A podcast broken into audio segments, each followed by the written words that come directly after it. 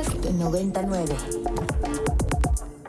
Ya escuchábamos a la consejera del Instituto Electoral del Estado de México. Todavía no son resultados oficiales. Hablamos únicamente de virtuales ganadores, virtual ganador en el en Coahuila y virtual ganadora en el Estado de México. A pesar de eso, quienes se sumaron ayer a nuestra cobertura de Casilla 99 Juego de Poderes, escucharon que la mayoría de los analistas decían que fue una elección bastante predecible, una elección que eh, pues ya estaban casi que eh, dichos los resultados. Además, una elección bastante tranquila en materia de seguridad e incidentes, incidentes menores. También esta mañana el presidente Andrés Manuel López Obrador eh, felicitó ya a Manolo Jiménez en Coahuila, a Delfina Gómez en el Estado de México, la jefa de gobierno Claudia Sheinbaum también.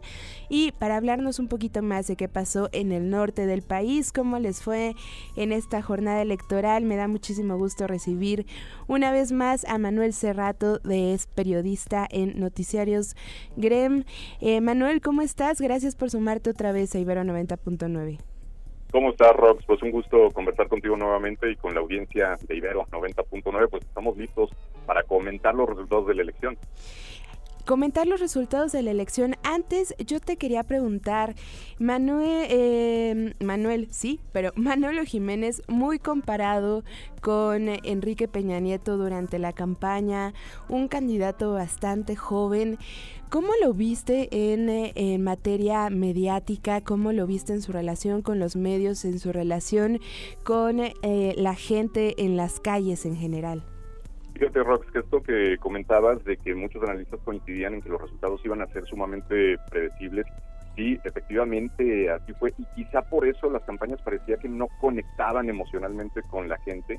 Vivimos por algunos momentos una campaña electoral medio grisácea que no despertaba eh, demasiado interés en el electorado y se temía que por lo mismo hubiera una eh, participación baja el día de ayer porque los resultados parecían ya muy, muy cantados. Entonces, Manolo Jiménez pues fue alcalde de Saltillo, capital de Coahuila, tiene eh, orígenes familiares también vinculados a la política, a la iniciativa privada, y esto que señalas de la comparación con eh, Enrique Peña Nieto, a lo mejor por el perfil, ¿no? Un uh joven, un priista también eh, que tenía, pues a lo mejor no mucha experiencia, pero eh, bueno, últimamente, antes de la elección, pues él era secretario de Desarrollo Social en el Estado, entonces sabemos que este tipo de carteras luego lo que permiten es vincularse con la ciudadanía también para la entrega de programas sociales y entonces poder transitar el Estado, conocerlo previamente y con el objetivo que tienen eh, los programas sociales, ¿no? que es eh, generar o conservar clientela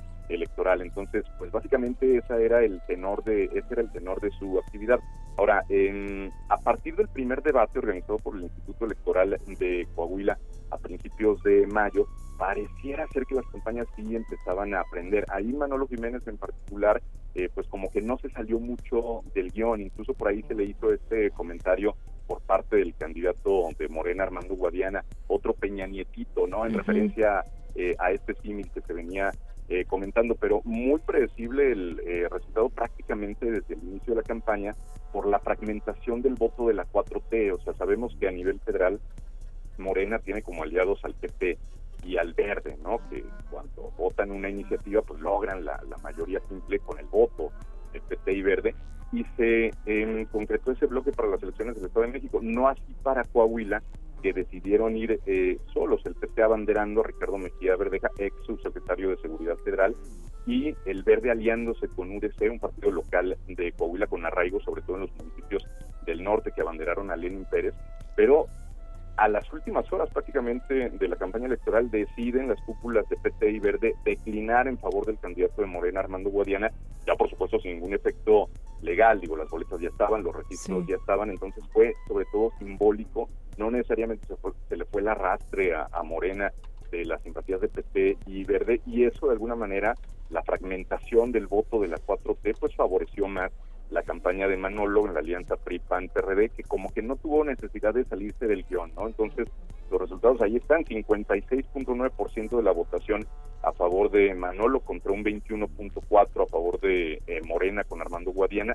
13.3% del PT contra lejano 5.8% de UDC y Verde de eh, Lenin Pérez. Esos son los resultados ya con todas las actas computadas. Es abismal, eh, abismal los resultados. Manuel, preguntarte, ya nos decías eh, si Manolo usó los programas sociales a su favor, si salió a recorrer el estado desde antes, pero me llama la atención lo que dices que la fragmentación de, de Morena y de, y de los partidos de sus aliados sí pudieron haber afectado bastante eh, a, los, a los votantes, pues ¿quiénes salieron a votar además de, de, los beneficiarios de los programas sociales?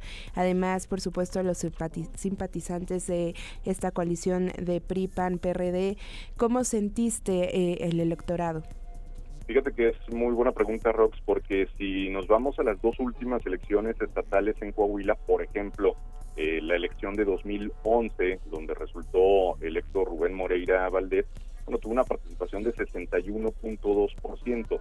Si nos vamos a la elección de 2017, donde eh, salió electo el hoy gobernador eh, Miguel Riquelme, la participación fue de 60.5%. Entonces, la expectativa era por lo menos llegar a esos eh, niveles. A final de cuentas, fue menor. Estamos hablando que eh, ya los números oficiales dan una participación ciudadana de 55.5%. 9. Entonces, digamos, en el volumen de participación sí hubo un retroceso con relación a los dos eh, procesos electorales estatales eh, previos, ¿no? Eh, claro que eh, la base de los partidos, el voto duro, eh, cuenta. Eh, también había un elemento clave, ¿no? Que los jóvenes de 18 a 29 años representan el 28% de la población en Coahuila, pero es el grupo de edad que menos vota. Entonces, el reto también era motivar el voto eh, joven, que de alguna manera sí se, sí se vio, no quizá en los volúmenes que se quisieran. Pero fíjate que también un aspecto interesante en cuanto al, al perfil de los votantes al conformarse la alianza PRI-PAN-PRD, acá en eh, Coahuila esa alianza parecía mucho más antinatura que en otros estados del país, por el hecho de que han sido rivales históricos y que hay temas de coyuntura pues muy puntuales, ¿no? Que, han usado de bandera política. Por ejemplo, eh, la megadeuda de Coahuila que se generó en tiempos de Humberto Moreira y que se sigue todavía pagando y costando a los coahuilenses más de 4 mil millones de pesos por año, es un asunto que el PAN históricamente siempre ha criticado, ¿no? Y ahora que van en alianza, pues ese elemento no pudo estar, eh, digamos, en la mesa pública de las campañas, no hubo bandera política en ello porque pues eran aliados. Sin embargo, el PAN ha tenido un retroceso sumamente significativo en el estado, ¿no? Nada más para dar un eh, dato de los 741.731 votos que obtuvo Manolo Jiménez, cerca de 600 mil eran del PRI, o sea, realmente PAN y PRD no le aportaron casi nada numéricamente y de hecho el PAN es en Coahuila la cuarta fuerza electoral, tuvo más votos del PT que el PAN aquí en Coahuila. Es, es, es brutal lo que dices, ¿no? Eh, el PAN está muy atrás, pierden credibilidad. Finalmente, sí sigue sorprendiendo, ¿no? A pesar de que eh, esperábamos estos resultados, Manuel, sí sigue sorprendiendo que el PRI siga sin tener alternancia. Y además eh, en un estado tan importante económicamente, sobre todo para el norte de nuestro país, en un estado además que eh, sigue siendo señalado no por por ser machista y en donde sigue ganando eso el PRI Sí, sí, sí, efectivamente. Incluso, eh, bueno, vemos un reducto también del, del PRI. Eh, Coahuila básicamente es ya el único bastión prista en el país. Digo, también gobiernan eh, Durango a través de la alianza PRI-PAN-PRD. Exactamente, el gobernador Esteban Villegas, que platicamos el año pasado de este proceso electoral, bueno, pues no se consolidó un gobierno de coalición porque resulta que el anterior gobierno estatal en Durango, eh, por el PAN de José Rosa Puro, bueno, Alianza PAN y PRD, pues dejaron un quebranto financiero que hicieron que prácticamente el PRI eh, paseara al PAN y eh, no lo tiene eh, pues bajo ningún papel importante en el gobierno. En el caso de, de Coahuila, pues sí, el reducto de, del PRI en México pues es eh, Coahuila. Con este sexenio de Manolo Jiménez se van a cumplir 100 años ininterrumpidos. El PRI gobierna eh, el Estado cuando a nivel nacional pues vemos un debilitamiento institucional también del PRI, les ha ido mal en otros estados. Aquí en Coahuila se dan otras circunstancias también. Yo creo que el tema de la seguridad pública, de cómo Coahuila redujo significativamente los índices de violencia y de inseguridad, fueron un elemento clave del cual se habló mucho en la, en la campaña. Yo creo que eso pegó en el ánimo de la gente, sobre todo con la experiencia de otros estados gobernados por Morena, donde lamentablemente se ha visto eh, que se deteriora la, seguridad. Entonces creo que supieron jugar con esa con esa carta, con el tema de la, de la seguridad, pero sí, dices bien, o sea, eh, no deja de ser llamativo que eh, no haya alternancia en un estado como, como Coahuila y que solo el PRI ha gobernado el estado prácticamente desde el inicio de la historia democrática de nuestro país. Increíble, increíble de verdad, sobre todo con todos estos movimientos también en el resto de la República. Manuel, siempre un agasajo platicar contigo y ya sabes que los micrófonos siempre están abiertos en Ibero 90.9. Nada más, cuéntanos en dónde te podemos encontrar. Bueno, pues en redes sociales estamos en contacto arroba Manu Cerrato, en eh, Twitter, en Instagram, en arroba Manu-Cerrato ahí estamos, desde acá, desde Noticieros GREM, Grupo Respiro Mairán, en Torreón, Coahuila. Perfecto, ahí te encontramos y te escuchamos, Manuel. Muchísimas gracias, que tengas buen resto de semana. Gracias, Rox, un abrazo a todos. Manuel Cerrato, ya escucharon, periodista en noticieros GREM sobre la elección en Coahuila. ¿Cómo les fue? ¿Están atrapados o no allá en Toluca tratando de llegar a la Ciudad de México? Mándenos su reporte 55 529 2599. Eh, ¿Cómo les fue también en la votación? Se encontraron al vecino, la vecina. Esto aprovecharon también las promociones de diferentes empresas para alcanzar algún descuento gracias al dedito entintado. Todo eso lo queremos saber y los leemos en arroba ibero 909 FM usando el hashtag tengo otros datos. Estoy haciendo tiempo porque se me perdió por acá. Eso, Manuel G nos manda muchos saluditos y también Chema andan medio apagaditas las redes sociales, así es que háganse presentes por favor. Oigan, vamos vámonos con el Estado de México. Vamos a escuchar la cortinilla, lo ligamos a un audio y nos vamos con Alicia Guzmán. Así lo dijo Licho. Los datos del conteo rápido del INE muestran que la candidata de la candidatura común Juntos Hacemos Historia ha obtenido la mayoría de los votos. Felicito a la maestra Delfina Gómez por los resultados alcanzados, deseándole éxito en su gobierno para que le vaya bien al Estado de México y a los mexiquenses. Esta es ya una elección histórica que tiene como resultado a la mujer que será la primera gobernadora del Estado de México histórico en todos los sentidos, histórico porque hay alternancia, histórico porque habrá por primera vez una mujer al frente de eh, uno de los estados más grandes de esta República Mexicana y Alicia Guzmán acampó ayer en Toluca. Licho, ¿cómo vas? Hola, Ros, ¿cómo estás? Buenas tardes. Todo bien, todo bien, sobreviviendo a la cobertura electoral. ¿Qué viste? ¿Cómo te fue? ¿Qué conclusiones tienes? Mira, ah, mira, me, me llama mucho la atención y es algo que he comentado en, algunas otras ocasiones, el tema de las encuestas. ¿Por qué? Pues porque algunas encuestas se disparaban mm, arriba de los 20 puntos, 25 puntos, y la realidad es que son 8 puntos. No es tanto. O sea, si, si revisamos el, el PREP a esta hora, pues la diferencia no es exactamente tan grande. Eh, eh, Alejandra del Moral tiene 2.752.330 votos y, y Delfina Gómez tiene 3.268.516 votos. Si lo ves de esta manera, pues no es tanta la diferencia. O sea, sí, sí importa, pues sí, son ocho puntos, pero al final del día no es no es ese e, e, ese margen tan grande que tenía a mí me parece y, lo y lo voy a insistir eh, pues no sé si hasta el cansancio pero sí hasta que las empresas encuestadoras empiecen a, retomar el trabajo que hacen y realmente empiecen a revisar cuál es eh, la metodología a quiénes están encuestando porque bueno una la gente te puede decir lo que quiera. Es decir antes de la elección te puede decir voy a votar por tal. en una encuesta de salida te pueden decir que votaron por él o la candidata de, que no votaron. un partido, sí. Sí, realmente. Entonces creo que, que, gran parte de, de, esto que se esperaba, pues no fue el triunfo aplastante. Sí es una realidad que, que el país ya se pintó eh, de este color tan peculiar que tiene Morena, pero la realidad, Rox, es que no es así. Y además, eh, la participación ciudadana, pues yo supongo que los partidos esperaban un poco más. Hasta el momento la participación está un poquito más abajo del 50%. Y, y lo que me queda claro, y lo comentaba ayer con, con, Víctor, eh, el, Nuestro fotógrafo, es que no se notaba que hubiera una elección, ¿sabes? O sea, afuera del Instituto Electoral, pues sí, el movimiento que, que, que, se acostumbra, si quieres, tal vez un poco menos. Ya me tocó cubrir Puebla y eso era una locura.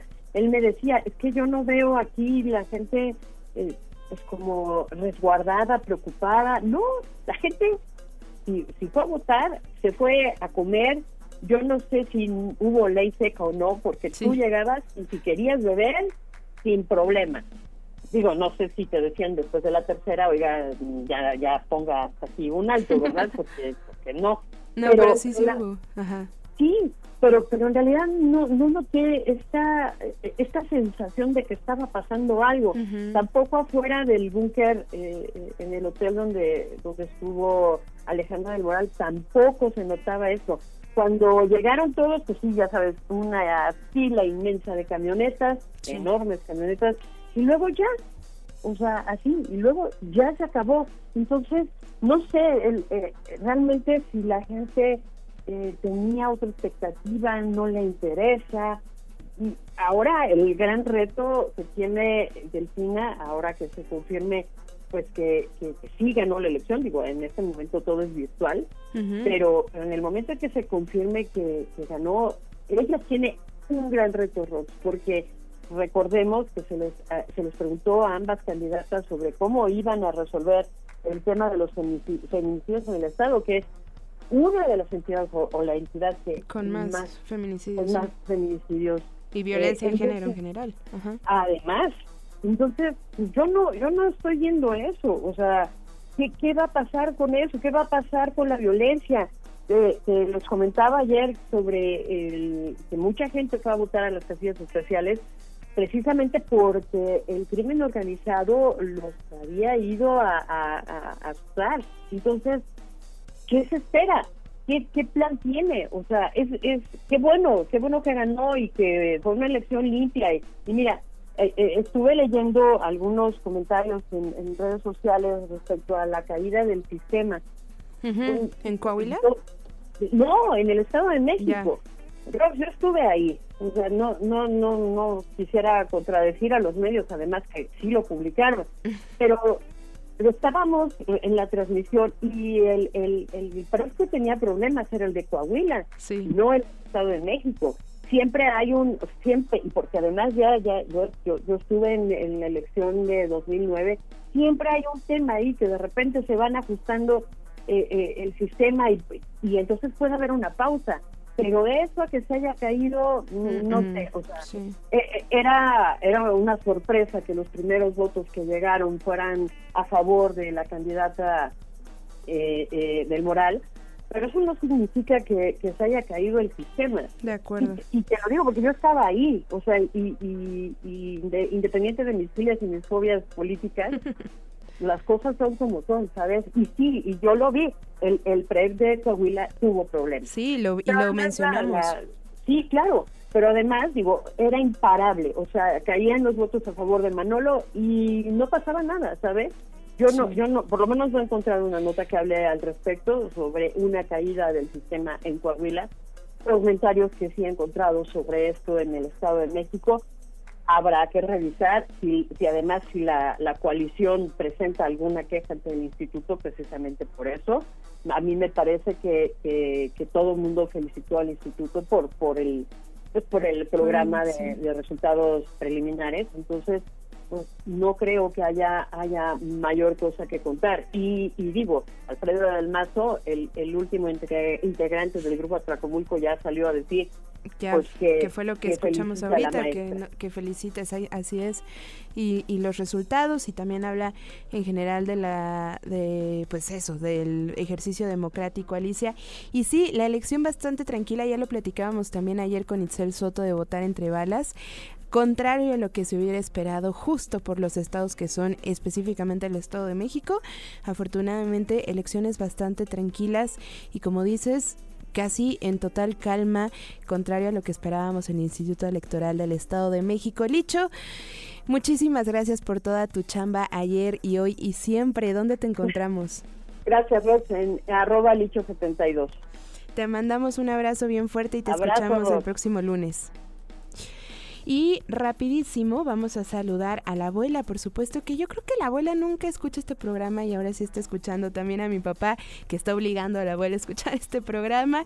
Brontosaurios pantalo Brontosaurio con pantalones, qué bonita cuenta, dice. Llevo ya un tiempo escuchándolos, me parece un muy buen programa, Brontosaurio.